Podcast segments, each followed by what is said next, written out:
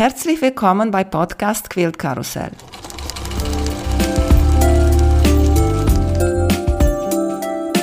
Mein Name ist Emanuela Jeske. Ich möchte euch in die wunderschöne Welt von Quiltern und Patchwork entführen. Heute dabei bei Podcast Quilt Karussell Andrea von Instagram als Andrea Nate. Hallo Andrea, wie geht's dir? Hallo Emanuela, mir geht's sehr gut und ich freue mich sehr, heute hier mit dir in diesem Zoom zu sein. Ich mag immer so erzählen, wie wir uns kennengelernt haben und ich habe mich gar nicht mehr erinnert. So, ich habe bei unseren Gespräche in Instagram geguckt und ich habe gesehen, dass du hast mir geschrieben, als ich gefragt habe über diese Kreuzfahrt für mit Handnähen. Und da haben wir ein bisschen hin und her geschrieben. Ja, genau, so, so sind wir in Kontakt gekommen. Ja, und dann habe ich noch mal ein bisschen bei dir geschaut auf deine Instagram und ich habe gedacht, na mit Andrea können wir hier auch ganz viel erzählen. Ah, das freut mich sehr, dass du an mich gedacht hast und dass du mich eingeladen hast, hier heute mit dir äh, über mein, meine Nähsachen zu sprechen und über mein, mein Quilten und das Patchwork. Ja, erzählt uns bitte aber erstmal, wie hast du mit Nähen und dann mit Quilten angefangen? Ah, ich bin in einem Haushalt aufgewachsen, in dem die Nähmaschine omnipräsent war. Meine Mutter ist gelernte Schneiderin und als ich klein war, hat sie viel Kleidung für uns genäht. Ich habe da aber nie selbst genäht. Ich habe ja immer zugeschaut, als ich wusste theoretisch, wie eine Nähmaschine funktioniert, wie Schnitte abgenommen werden, wie man Stoffe zuschneidet, wie man äh, Stoffe mit Stecknadeln zusammensetzt. Aber ich hatte selbst überhaupt gar kein Interesse dran zu nähen. Das, ich habe mich mit 17 zwar mal an die Nähmaschine gesetzt und auch ein paar kleine Taschen genäht, aber mehr so frei Schnauze, nicht nach einem Schnittmuster. Aber das äh, war irgendwie nicht von Dauer. Also damals hat mich der Nähvirus noch nicht gepackt.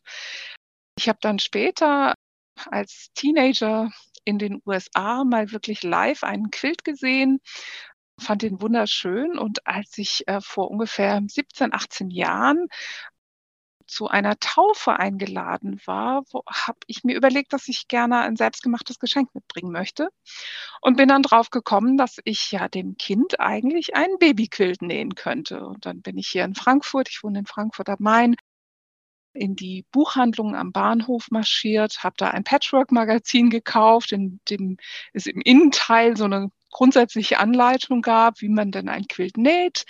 Und dann habe ich mir vier Stoffe, vier Baumwollstoffe in einem Bekleidungsgeschäft gekauft und dann habe ich losgelegt. Und so habe ich meinen ersten Quilt genäht. Weißt du noch mal, welche Muster das war? Das war äh, wirklich ein ganz einfacher Vorpatch. Also es war wirklich einfach nur die Reihen gegeneinander versetzt, also so in diagonalen Reihen, die Vierecke angeordnet. Das war ein ganz, ganz schlichter, einfacher Quilt. Ich habe leider ähm, beim Aussuchen der Stoffe noch nicht viel Ahnung gehabt und hatte ähm, Bekleidungsstoff, also Stoffen für Hemden oder Blusen und einer davon hatte ein bisschen Stretch, der hatte so einen Stretch-Anteil. Und ich hatte wirklich Mühe, diese äh, Quadrate wirklich akkurat aneinander zu nähen, wegen dieses Stretches in dem einen Stoff. Das habe ich dann später verstanden, dass man für Patchwork am besten Stoffe nimmt, die keinen Elastananteil haben. Aber so ist mein erster Quilt entstanden. Das ist lustig, dass du erzählt hast, dass du hast am wenigsten probiert bei deinen Quadrate, dass die Punkte sich treffen. Mein erster Quilt war auch aus Quadrate und ich habe nur genäht und manchmal sind zwischen diese Punkte sogar zwei Zentimeter Entfernung. Und dann am Ende, klar, ist eine Reihe viel länger als der andere. Habe nur geschnitten ja. und dann ist richtig so Freischnauze.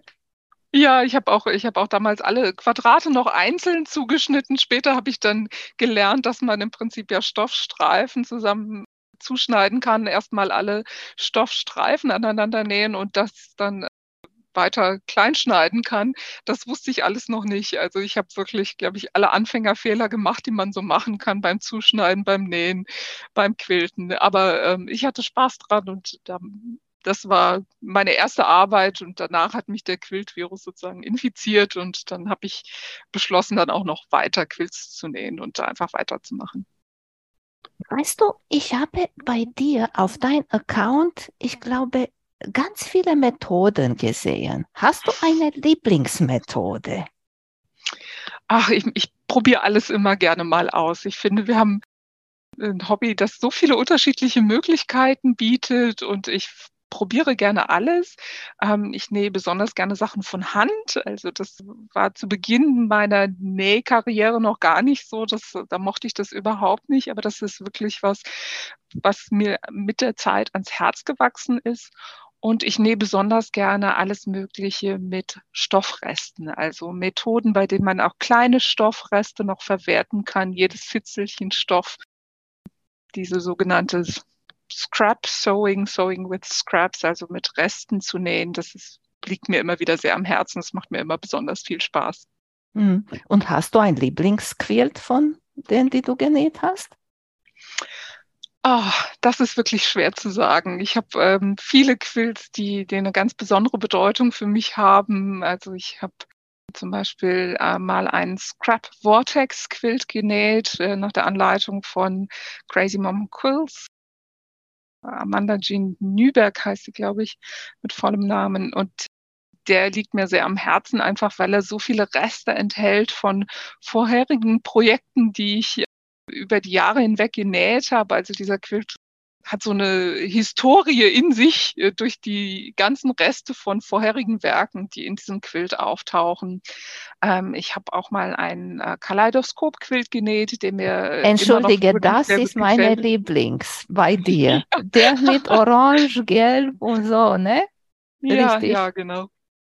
Ja, da habe ich wirklich auch viel vorher gezeichnet und mir die einzelnen Stoffkombinationen gut überlegt, wie ich die einzelnen Farben anordne. Also ich habe da mehrere Seiten in meinem Quilt-Notizbuch voll gemalt, bis ich äh, raus hatte, wie ich die vier Hauptfarben da gerne anordnen möchte und wie der schön aussehen würde.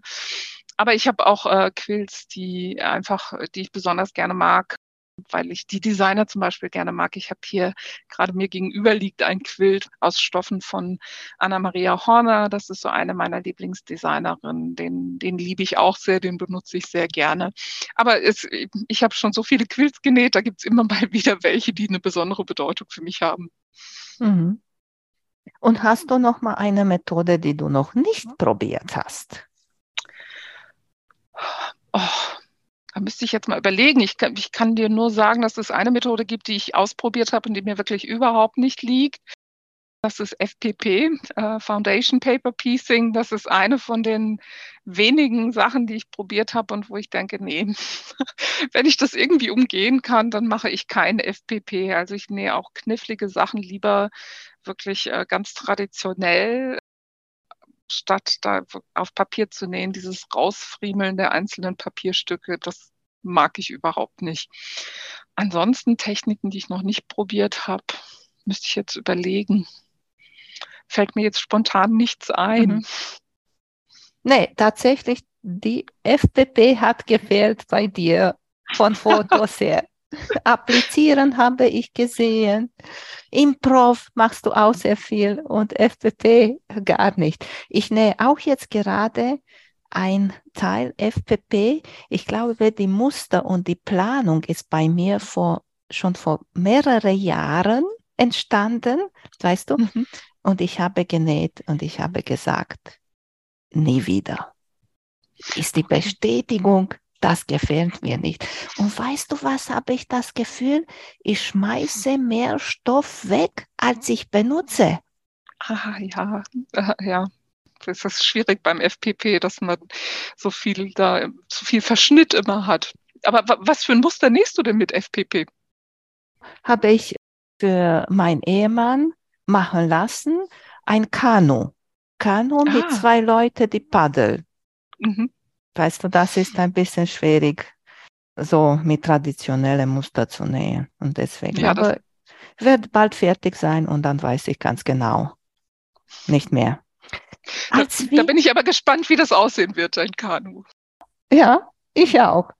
Aber sieht gut aus.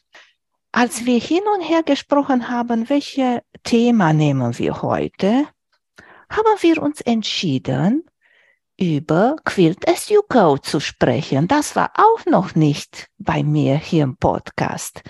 Sag mal bitte, was hast du mit Quilt as You Go genäht? Oder erstmal vielleicht gibt es Leute, die wissen gar nicht, was Quilt as You Go ist. Ja, Quilt as You Go ist eine Methode, bei der man quasi in einem Zug einzelne Stoffstücke zusammennäht und die gleich dann direkt auf die, das Trägermaterial, also auf das Vlies draufquiltet. Also man quiltet und patcht in einem Zug die einzelnen Teile zusammen und kann so entweder Blöcke nähen oder auch einzelne Paneele, die man dann zu irgendwas weiterverarbeitet.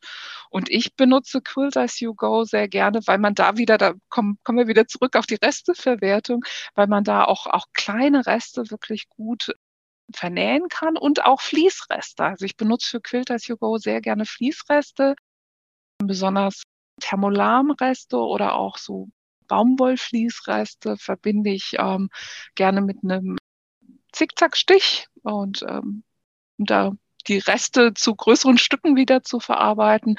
Und dann gerade bei Thermolarm, finde ich, eignet sich das wunderbar, diese Quilt as You Go Methode, um zum Beispiel Topflappen oder Tischsets oder sowas herzustellen. Ich habe mit Quilt as You Go auch schon Hüllen für Wärmflaschen genäht. Ich habe mal vor ein paar Jahren zu Weihnachten mehrere Wärmflaschenhüllen äh, und mit den dazugehörigen Wärmflaschen natürlich mit Quilt as You Go genäht und dann verschenkt. Das äh, kam sehr gut an. Ich finde gerade so kleinere Teile, auch kleine Täschchen und sowas kann man mit Quilt as You Go wirklich sehr gut nähen und sehr gut äh, auf den Weg bringen.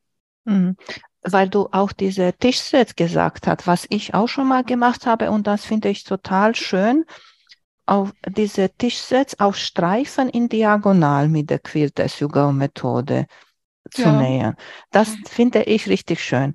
Und hast du schon mal ein größere Quilt genäht, wo du erstmal kleinere Teile gequiltet hast und dann nachher die zusammen mit Quilt as you go genäht hast?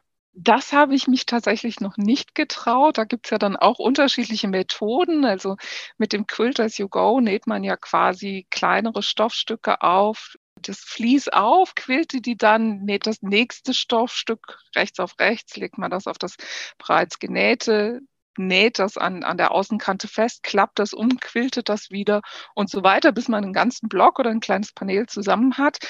Und dann gibt es eben unterschiedliche Methoden, wie man das dann weiter zusammennäht. Was mich dabei abschreckt, ist tatsächlich das Zusammennähen der einzelnen fertig gequilteten Blöcke. Da gibt es unterschiedliche Methoden, entweder indem man das mit einem Sashing, also mit so Verbindungsstreifen verbindet. Es gibt die Möglichkeit natürlich, das auch erstmal vorne die Blöcke tatsächlich einfach zusammenzunähen, die Naht dann auseinander zu bügeln und das dann auf die Rückseite zu legen und dann nochmal durchzuquilten, quasi mit, äh, um das mit der Rückseite zu verbinden.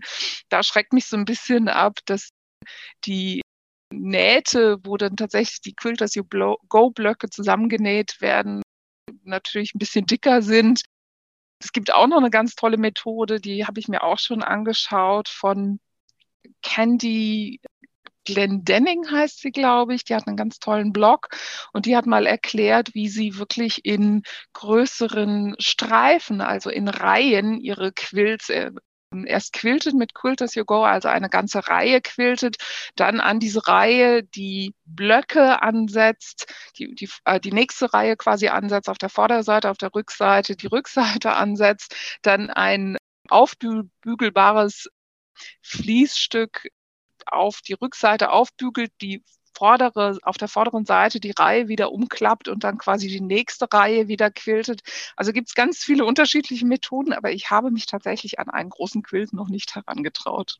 Mhm. Ich habe einmal probiert, als ich hatte noch mal früher noch keine Longarm und keine Sit-Down und ich habe die Methode gesehen, da habe ich gesagt, probierst du mal erstmal mit einer Tischdecke, weißt du? Mhm. Und ich habe zwei Hefte von der Tischdecke gemacht, normale Patchwork, waren sozusagen zwei halbe Tischdecken und dann wollte ich die zusammensetzen, genauso wie du sagst diese Streifenmethode erinnert mich ein bisschen an Binding einnähen. Und ja, Binding annähern mag ich gar nicht. So, ich habe diese Tischdecke bis zu Ende gemacht, aber ich habe gesagt, ich mache das nie wieder. Ist wieder so eine Sache. Und jetzt mhm. freue ich mich ehrlich, dass ich habe das nur mit einer kleinen Tischdecke probiert. Weißt du? Weil was ich auch finde, auch bei normale Patchwork, diese lange Nähte, ich weiß es nicht wieso.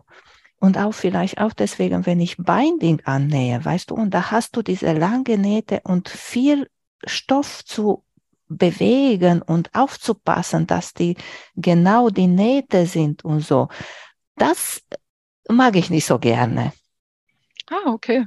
Aber mit, mit der Longarm, mit dem Binding annähen, müsste das doch eigentlich ganz, ganz fix gehen. Oder nähst du dein Binding mit der kleinen Nähmaschine an oder nähst du dein Binding am Quilt direkt mit der Longarm an? Mit der Longarm habe ich probiert einmal, nur habe ich das gemacht. Normalerweise mache ich mit meiner kleinen Nähmaschine.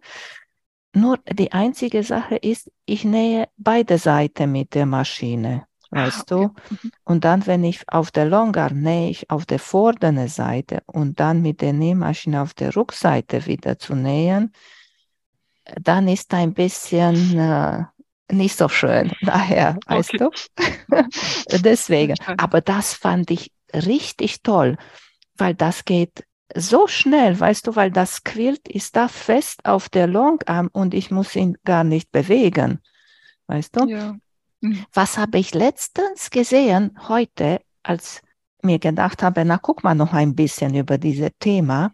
Ich habe bei Elke gesehen, ein Video über die, bei YouTube über Quilt as you go und sie hat die Rückseite, weißt du, bei jedem Block, die Rückseite hat sie größer gemacht als das Vlies und die vordere Seite. Und an diese Rückseite hat sie benutzt statt extra Streifen.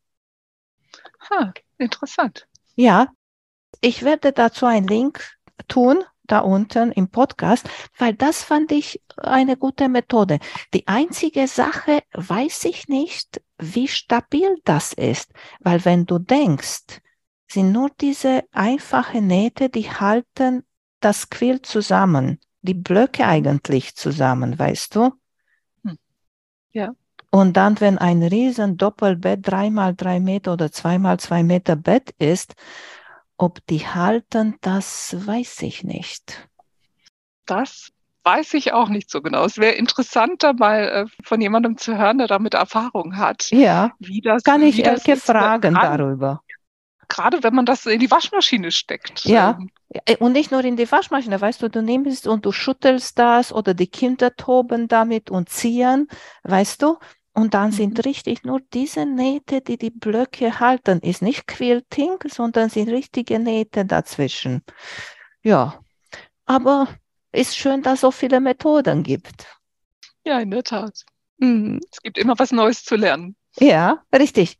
Neues zu lernen, jetzt, dass du das sagst. Ich habe bei dir gesehen, du fährst dieses Jahr zum QuiltCon. Ja, ich war 2023 im Februar das zweite Mal zu einer Quiltcon. Das ist meine zweite Quiltcon, ja. Mhm. Und willst du Kurse machen da? Ja, ich habe vier Kurse tatsächlich gebucht.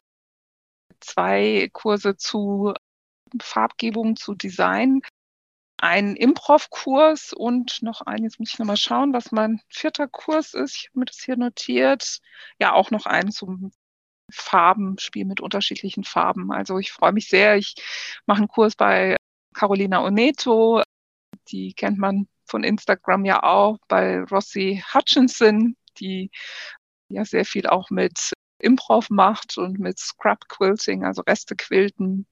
Karen Lewis aus Großbritannien, bei der mache ich einen weiteren Kurs. Also ich freue mich wirklich sehr, da meine Themen, bei denen ich denke, da habe ich noch viel zu lernen. Also gerade so Farbtheorie, Farbgebung, Farbauswahl, da diese Kurse auch zu machen.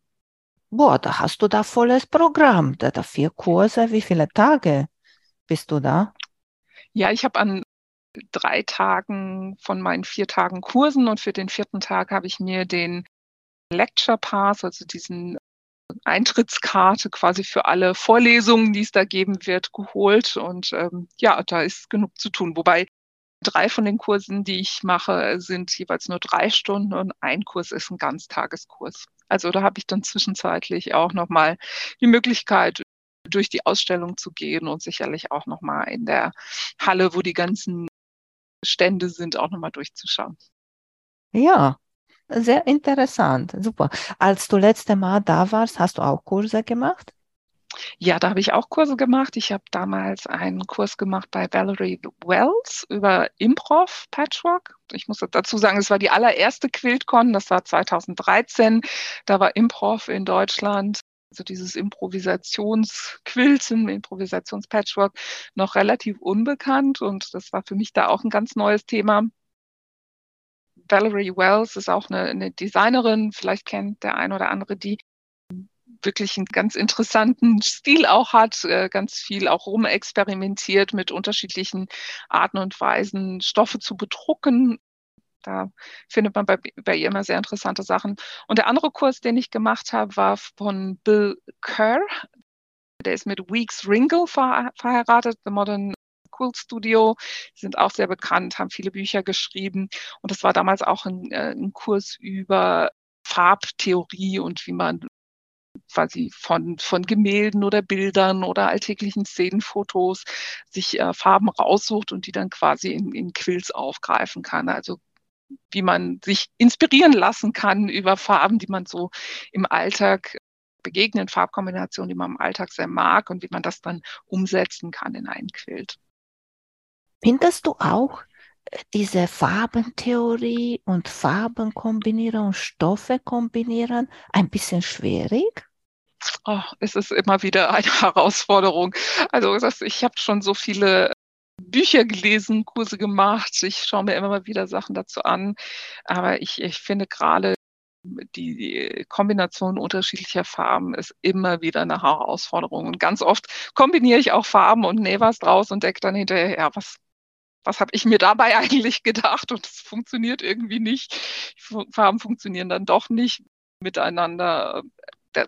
Ja, das ist auch ein, einer der Gründe, warum ich da gerne noch mal ein paar Kurse machen möchte.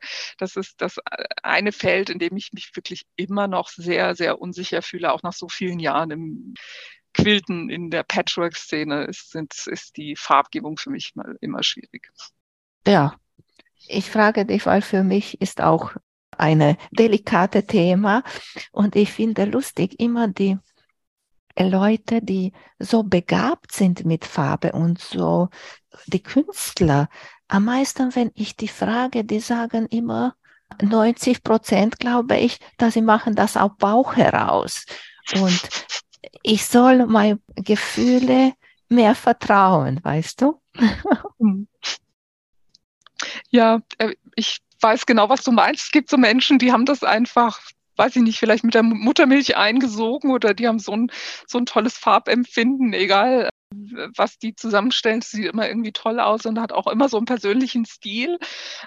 Und ich, also ich versuche das auch, aber ich äh, habe immer noch, äh, auch nach so vielen Jahren, immer noch das Gefühl, dass ich äh, immer noch auf dem Weg bin, so mein, mein persönliche Farbstil zu finden und meine meine eigene Farbpalette sozusagen zu definieren. Mhm. Du hast gesagt, dass deine Lieblingsdesignerin ist Anna Maria Horner. Sie ist auch so eine, die so viele Farben benutzt und auch größere Muster und so. Nicht so toll wie Kay Fassett, aber in, ein bisschen da in die Richtung. Findest du schwer, ihre Stoffe zu kombinieren oder machst du, wenn du nähst mit ihr nur von ihrer Serie und das war's? Ist ganz unterschiedlich. Also ich finde, sie hat viele Stoffe, die einfach ganz, ganz alleine sehr schön wirken, wenn man da kleinere Täschchen draus näht. Ich habe schon Tischsets aus Anna-Maria Horner Stoffen genäht und so.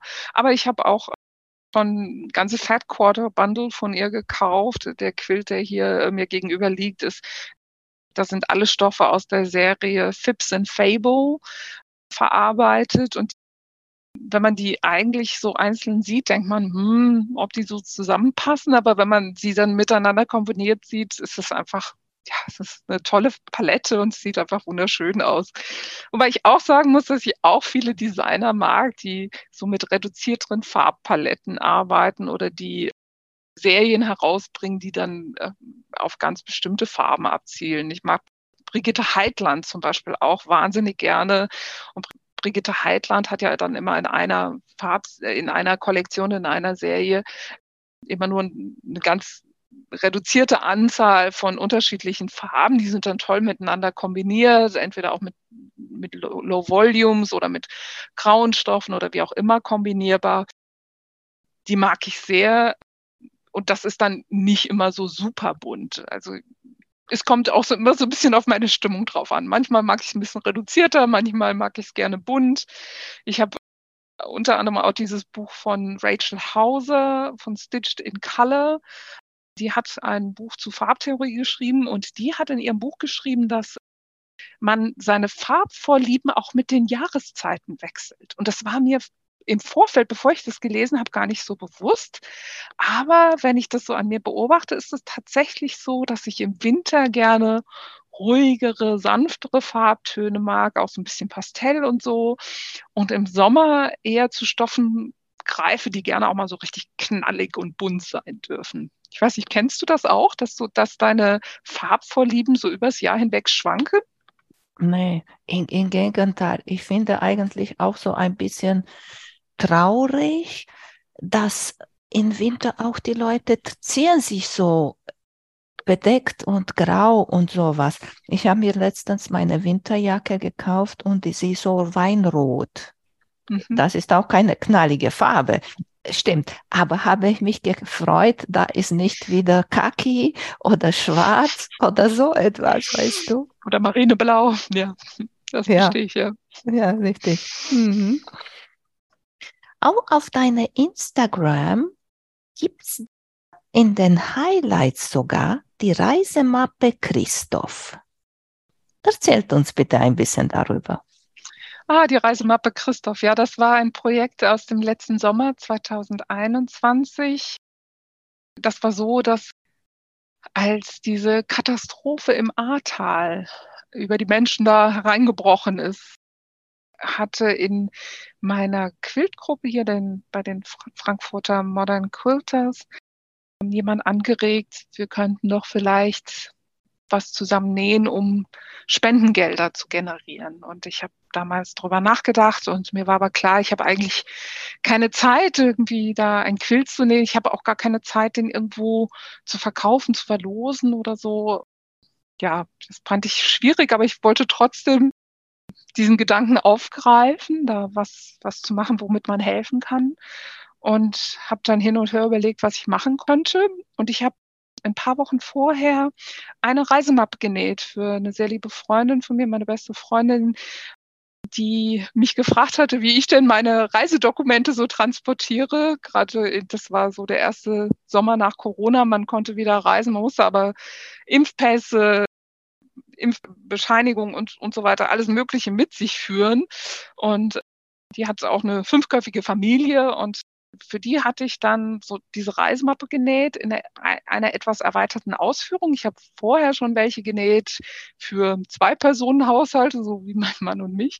Und dann hatte ich die genäht und dann hat auf Instagram jemand gefragt, ob ich dazu ein Schnittmuster nicht mal schreiben wollen würde. Und als diese Flutkatastrophe passiert war und diese Frage dann im Raum stand, was könnte man denn machen, um Spendengelder zu generieren, habe ich mir überlegt, naja gut, ich habe jetzt keine Zeit, viele Sachen zu nähen, aber wenn ich jetzt eine Anleitung schreibe, dann könnte ich die mehrfach verkaufen an mehrere Leute und könnte damit vielleicht einfach Spenden sammeln. Und so ist diese Idee entstanden. Ich habe dann wirklich innerhalb von noch nicht mal einer Woche eine neue Reisemappe nochmal genäht, die Fotos dazu gemacht, die Anleitung dazu geschrieben. Ich habe mir in PowerPoint Grafiken dazu gebastelt, um wirklich gut zu zeigen, wie, wie man die einzelnen Teile zusammennäht und, und, und Tabellen gemacht, alles erstellt und hatte dann in dieser Frankfurter Modern Quilter Gruppe auch ruckzuck ein paar Leute, die das Probe genäht haben. Ganz toll. Eine, die viel Improv auch macht, die da ganz frei rangegangen ist. Leute, die wirklich viel Erfahrung haben im Taschennähen, haben das nachgenäht. Dann noch eine Nähfreundin, die selbst sehr viel Erfahrung als Kursleiterin hat und da auch noch eigene Ideen mit reingebracht hat. Und so habe ich dann diese Reisemappe, diesen Schnitt dafür erstellt, habe den Christoph genannt. Christoph ist eben der Schutzpatron der Reisenden und ich fand es auch von der Symbolik sehr schön, dass Christoph ja äh, angeblich Jesus über den Fluss getragen hat, über die reißenden Fluten. Und äh, so kam das dann zustande. Und dann habe ich die, diese Reisemappe auf Instagram angeboten gegen eine Spende und äh, konnte insgesamt 500 Euro generieren darüber. War wirklich sehr glücklich über die Resonanz, die das auch gefunden hat. Ja, und das ist die, die Geschichte sozusagen dieser Reisemappe. Sehr schön. Und wenn jemand noch mal jetzt Interesse an der Reisemappe hat? Äh, das äh, tatsächlich kam heute gerade jemand auf mich zu. Ich habe heute einen, einen Post gesehen von jemandem, der von einer Frau, die äh, 15 dieser Mappen genäht hat, um die als Weihnachtsgeschenke äh, zu verschenken. Und da hat jemand anderes nochmal nachgefragt, wie das denn sei. Ich gebe äh, weiterhin dieses Schnittmuster auch ab. Ich bitte dann jeweils immer darum, dass eine Spende an eine Organisation oder auch eine Person der Wahl geleistet wird. Das kann sich jeder selbst aussuchen, wohin er spenden möchte. Und dann stelle ich die Reisemappe gerne weiter zur Verfügung, dieses Schnittmuster. Das ist eine sehr schöne Idee. Weißt du, dann musst du das nicht verkaufen, kriegst keinen Ärger mit Finanzamt und die Leute spenden Geld für einen guten Zweck. Genau, also ich finde nach wie vor, dass diese Reisemappe einfach ein äh, bisschen mithelfen soll, um Menschen unter die Arme zu greifen, die es notwendig haben, die es nötig haben. Und wer und was das sein soll, das kann jeder selbst bestimmen, der die Reisemappe gerne hätte, der die Anleitung gerne hätte. Also wenn das jemand hört, der auch das vielleicht nochmal nachnehmen möchte, meldet euch gerne bei mir, schickt mir eure E-Mail-Adresse und dann mache ich die zugänglich. Mhm. So, wo bist du zu finden? Auf Instagram unter Andrea Näht, Näht mit AE, also nicht mit Umlaut, bin ich zu finden. Und da könnt ihr mir gerne eine Nachricht schicken. Ich hatte mir nochmal hier nochmal geschrieben, über deine Sashiko-Sachen zu sprechen. Das war eine schöne Idee. 24 ah. Tage Sashiko. Ja, das ist äh, ein Online-Kurs, der ist, der hat dieses Jahr auch wieder stattgefunden und der ist wirklich zu empfehlen. Das ist ganz toll gemacht. Da lernt man diese Technik wirklich und ich hatte da sehr, sehr viel Spaß mit. Das ist äh, ja, ich probiere ja alles gerne mal aus und ich habe äh, Sashiko wirklich auch so in mein Herz geschlossen. Mhm. Und fand ich so lustig, dass du hast das auf Rot gesteckt und dann hast du mit denen dein Adventskalender gemacht. Ja, das war, es war eigentlich gar nicht meine Idee, sondern es war tatsächlich die Idee von der Kursleiterin, die das da gemacht hat. Die hat da tatsächlich auch diese kleinen Häschen draus gemacht. Die hatte das in ihrem Feed an einem Zweig dekoriert und hatte diese ganzen Täschchen an einem, an einem Zweig aufgehängt. Und ich habe mir diese Weihnachtsbaumständer dafür gekauft, wo die, man die wirklich alle dranhängen kann. Und ich habe da dieses Jahr auch wieder sehr viel Spaß dran gehabt. Hm, das passte super, weil das war rot für Weihnachten. Ist perfekt. War sehr schön, mit dir hier zu sprechen. Ich wünsche dir viel Spaß und viel Erfolg bei QuiltCon. Vielen Dank. Ich werde auf alle Fälle Fotos posten und hoffentlich viele daran teilhaben lassen an den, an den Ausstellungen, an dem, was da zu sehen ist. Ich freue mich selbst sehr auch drauf. Mach's gut Danke. und wir sehen uns. Tschüss. Danke, Emanuela. Es war mir eine Freude, mit dir zu sprechen. Tschüss.